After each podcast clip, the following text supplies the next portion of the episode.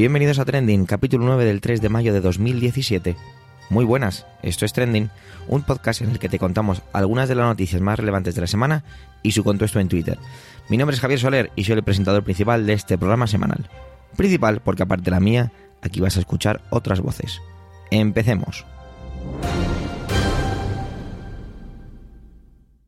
Adiós mayo. Hasta luego. Hola junio. El cambio de mes la verdad es que no, no, ha traído ningún, ningún tipo de soplo de frescura en cuanto a lo que acontece en las noticias. ¿Qué le vamos a hacer? Es lo que hay. Y aquí en Trending os traemos aquello que más nos ha llamado la atención. Vamos a dar paso directamente ya a la primera intervención. Adelante, José Antonio.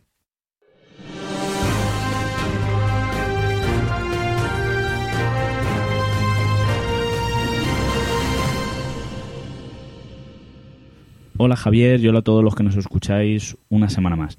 Eh, esta semana nos encontramos la noticia de la dimisión del fiscal jefe anticorrupción Manuel Moix, que ya ha aparecido en nuestro programa en, anteriores semanas. Y lo hace después de una corta carrera de 87 días en el cargo. ¿Y por qué se ha producido esta dimisión? Pues se produce por poseer el 25% de una empresa en un paraíso fiscal, como es Panamá, que poseía, el, que poseía una vivienda en España. ¿Y cómo llega a poseer este 25%? Pues parece ser que es fruto de la herencia de sus padres que comparte con sus otros tres hermanos. Esto hace que cada uno de ellos tenga el 25% de la participación en la empresa. ¿Por qué ponen a nombre de una empresa radicada en un paraíso fiscal una vivienda? Pues la información que ha ido apareciendo en los medios parece indicar que las complicaciones con el constructor de la vivienda les hicieron tomar esta decisión. El empresario llegó a denunciar al padre de Manuel Moix que se eximió del pago al no ser el propietario, ya que lo era esta empresa panameña. ¿Esto es ilegal? Pues parece ser que no, al haber declarado esta propiedad. Sería ilegal si no lo hubiese declarado, es decir, si lo hubiese ocultado al fisco. Eh, sin embargo, el problema parece ser más bien de carácter ético, al poseer el fiscal jefe anticorrupción una propiedad en un paraíso fiscal. ¿Y por qué no regulariza esta situación antes? El propio fiscal general, el propio fiscal anticorrupción, perdón, se ha excusado al ser una propiedad compartida y que al menos una de las partes carecería de la liquidez necesaria para realizar esta regularización. Sin embargo, el problema que nos encontramos es que algunos medios han señalado que la cuestión de la regularización de la propiedad no es un problema, porque señalaban que sería algo así como 400 euros. Sin embargo, lo que sí que es un problema es hacer cargo de la plusvalía sobrevenidas de esta herencia. ¿Por qué entonces dimite? ¿no? Sería la pregunta. Pues más bien no por una cuestión de ilegalidad, de, de, de, incompatibilidad, pues gustaría que pues entras en, en, situación otras cuestiones, sino que esto parece ser más bien una cuestión de incompatibilidad ética.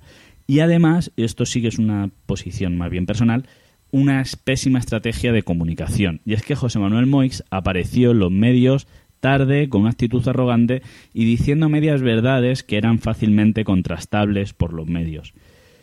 Como hemos dicho, Manuel Moix ha tenido una carrera corta, 87 días nada más, la cual ha estado llena de obstáculos y de enfrentamientos dentro de la propia fiscalía que dirigía.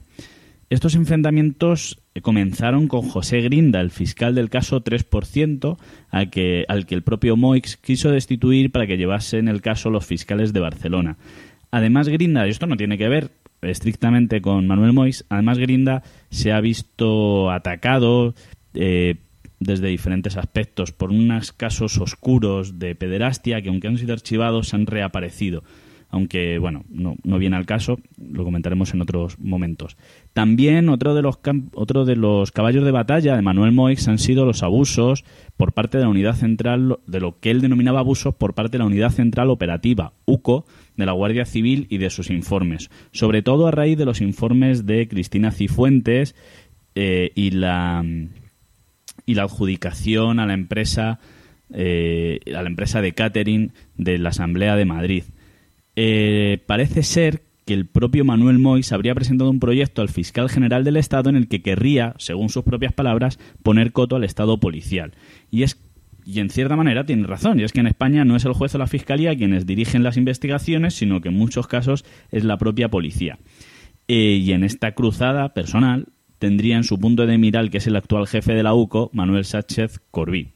También Manuel Moix, y esto es seguramente el caso que ha hecho estallar esta, esta tensión, ha tenido enfrentamientos con Carlos Yáñez, el fiscal principal del caso Lezo, a quien Moix quiso ordenar una limitación temporal al canal de Isabel II que pudo evadir eh, amparándose en el artículo 27 del Estatuto Fiscal, lo que permitió reunir a todos los fiscales y mediante votación eximirse de eh, seguir esta orden por parte del fiscal general.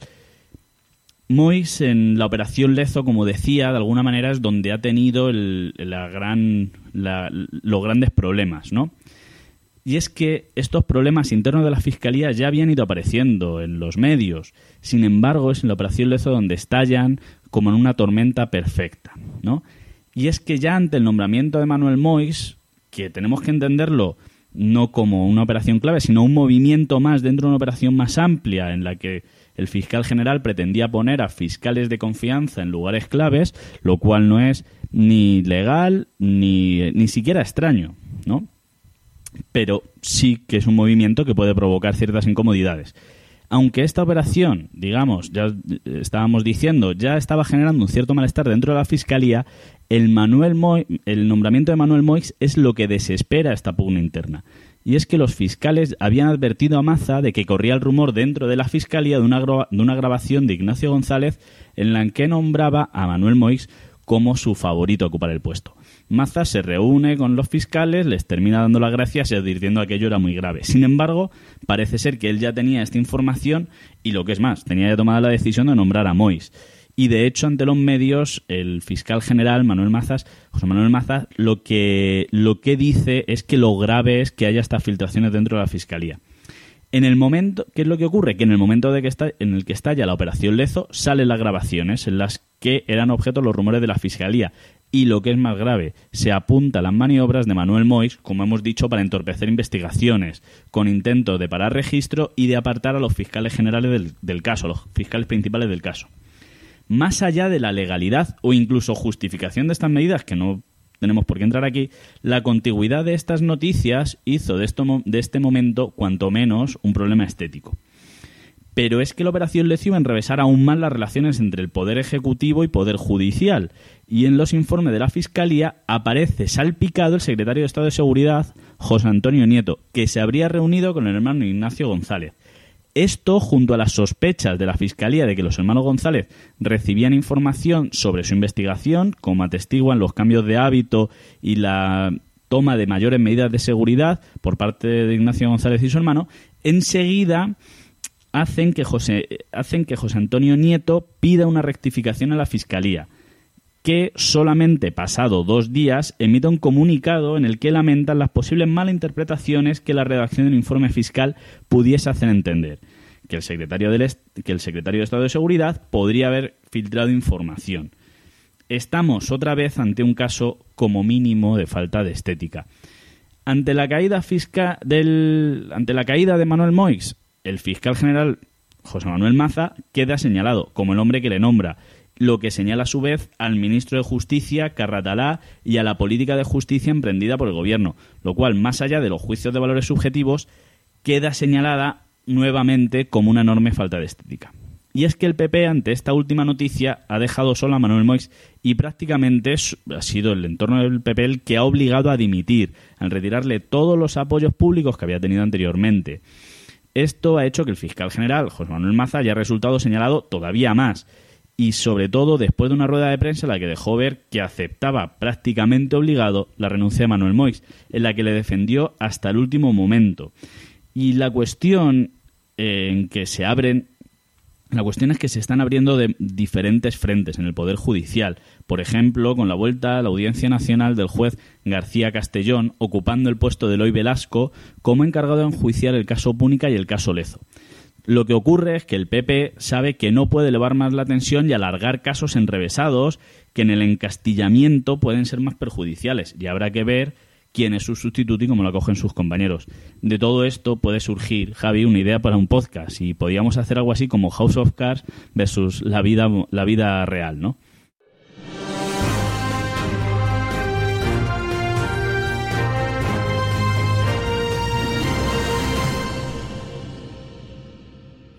Estrenamos junio siendo dos Pero antes de dar paso a mi intervención, me gustaría volver a agradecer a Mark Milian su colaboración en el capítulo anterior, en el número 8, correspondiente a la semana pasada.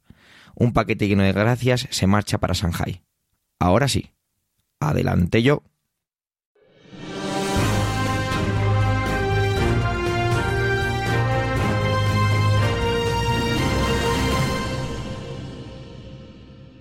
¿Os acordáis que la semana pasada en mi intervención hablaba de la cumbre del G7?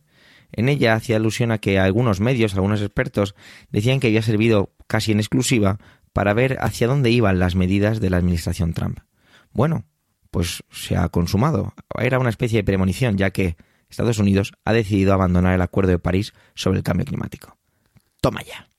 Perdonad. Antes de empezar con lo que se ha dicho, las justificaciones, las consecuencias, habría que hablar sobre qué es el Acuerdo de París, ¿no? Bueno, pues ahí va el dato específicamente sacado de la web y es un, es un acuerdo dentro del marco de la Convención Marco de las Naciones Unidas sobre el Cambio Climático, que establece medidas para la reducción de las emisiones de gases de efecto invernadero, a través de la mitigación, adaptación y resiliencia de los ecosistemas a efecto de calentamiento global. Su aplicabilidad sería para el año 2020, cuando finaliza la vigencia del protocolo de Kioto. El acuerdo fue negociado durante la vigésimo primera conferencia sobre el cambio climático por los 195 países miembros, adoptado el 12 de diciembre de 2015 y abierto a firma el 22 de abril de 2016, para celebrar el Día de la Tierra. Cuando uno profundiza un poco en el texto del acuerdo, no puede evitar sentir esa sensación que le invadía la semana pasada con el tema de la cumbre del G7, y es que hay mucho, mucho texto, muchas intenciones, y lo digo con toda la intención, guiño, guiño, pero muchos medios y expertos afirman que el Acuerdo de París parece algo como insuficiente y relajado. Cuidado, que no sea perfecto no significa que no sea importante, ya que he leído muchas veces las palabras trayectoria, entre comillas, camino, entre comillas, para definirlo. Podríamos sintetizarlo como que el Acuerdo de París es el prólogo de lo que tendremos que hacer en un ya corto plazo. Realmente no me corresponde a mí juzgarlo, y bien sabido es lo complicado que es la diplomacia, pero si a esto le sumamos que Estados Unidos decide abandonarlo, la cosa pues se pone más fea. Es evidente que prevalecen los intereses económicos, tal y como el propio Trump no disimulaba y utilizaba como pretexto para abandonar el pacto. No importa lo que hagamos, la única casa que tengamos es la que estamos aquí. Pero bueno, esto sigue hacia adelante. Esto indigna a la gente, pero voy a seguir hablando, y voy a decirlo muchas veces, sobre que Trump ha sido un presidente elegido, y se le ha votado, por lo tanto, no es solo él el que decide estas cosas, pese a que sea en última instancia que lo hace, pero hay mucha gente que está de acuerdo con él. Entonces, a veces se está convirtiendo en que Trump llena titulares y se utiliza muchísimo un ataque contra él, pero hay detrás un montón de gente que está apoyando todo este tipo de cosas. No digo ni mucho menos que esto sea una defensa, pero es que esto es así. Como era de esperar, se genera una cola de declaraciones y en Twitter se iban acumulando una lluvia de tweets. Obama, quien firmará el compromiso de Estados Unidos bajo su mandato, mandó un comunicado. En él se podía leer que, aunque este gobierno se una a un pequeño puñado de países que rechazan el futuro, confío en que nuestros estados, empresas y ciudades darán un paso al frente y harán aún más para liderar el cambio. Porque además eh, ha habido un montón de, mm, de, políticos americanos, norteamericanos, perdón, que han dicho que sus, países, que sus estados, sus ciudades, eh, seguirán bajo la, las directrices del Acuerdo de París. Macron, el nuevo presidente de Francia, fue muy duro. Dijo que el pacto era innegociable, que no hay plan B porque no hay planeta B. Cosa que Trump en su intervención dejó caer, en cuanto se refiere al tema de renegociar algunos términos. Y soltó una frase bastante demoledora usando, eh, haciendo suyo el eslogan de campaña de Trump, aquel de Make America Great Again, cambiándolo por Make This Planet Great Again. La verdad es que tengo que decir que fue muy atrevido la, la, la ducha por el calentamiento global no se puede detener. Esto era algo que citaba el secretario general de la ONU, Antonio Guterres, que también expresaba su, su decepción. Elon Musk, este hombre que ahora muchos definen como un hombre del renacimiento moderno, aparece mucho en los medios porque es el CEO de Tesla, esta empresa de vehículos totalmente eléctrico, eh, su compañía también de SpaceX con los cohetes. Fue muy criticado por querer ser asesor de querer ser y ser asesor de Trump él defendía esta postura diciendo que, bueno, pues que lo mejor era intentar ayudarle. Él dijo que si Trump se salía del protocolo, perdón, del protocolo no, del Acuerdo de París, dejaría de ser asesor.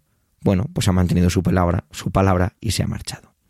Estados Unidos no es el único que está fuera del acuerdo. También lo hace en Siria, que lleva una guerra que todos conocemos y que parece que no se acaba, y Nicaragua, que siempre ha tenido una postura muy dura y que nunca se acercó ni siquiera al, a firmar este acuerdo, ya que afirmaba que Estados Unidos, China y, y Europa son los verdaderos causantes de toda esta situación climática e incluso exigía una indemnización por parte de estos. Hay muchos datos a esto, sobre esto, muchísimos, pero el fondo es lo que realmente importa, ¿no? Como muchas veces digo, el germen, alguna pequeña pincelada es lo que va a dar forma a todo. El mundo es de todos. Lo hemos convertido en un algo muy pequeño. Hemos convertido el planeta en una cosita pequeñita. Y dentro de eso, solo unos pocos hacen y deshacen todo lo que quieren hacer. Eso conlleva una increíble responsabilidad, porque no cuidamos nada lo que tenemos. Las conversaciones, las reuniones parecen no servir, y dentro de este pequeño planeta, dentro, dentro también parece que cada vez estamos más separados. Esto sin duda da un poco de miedo y deja un sabor muy seco en la garganta.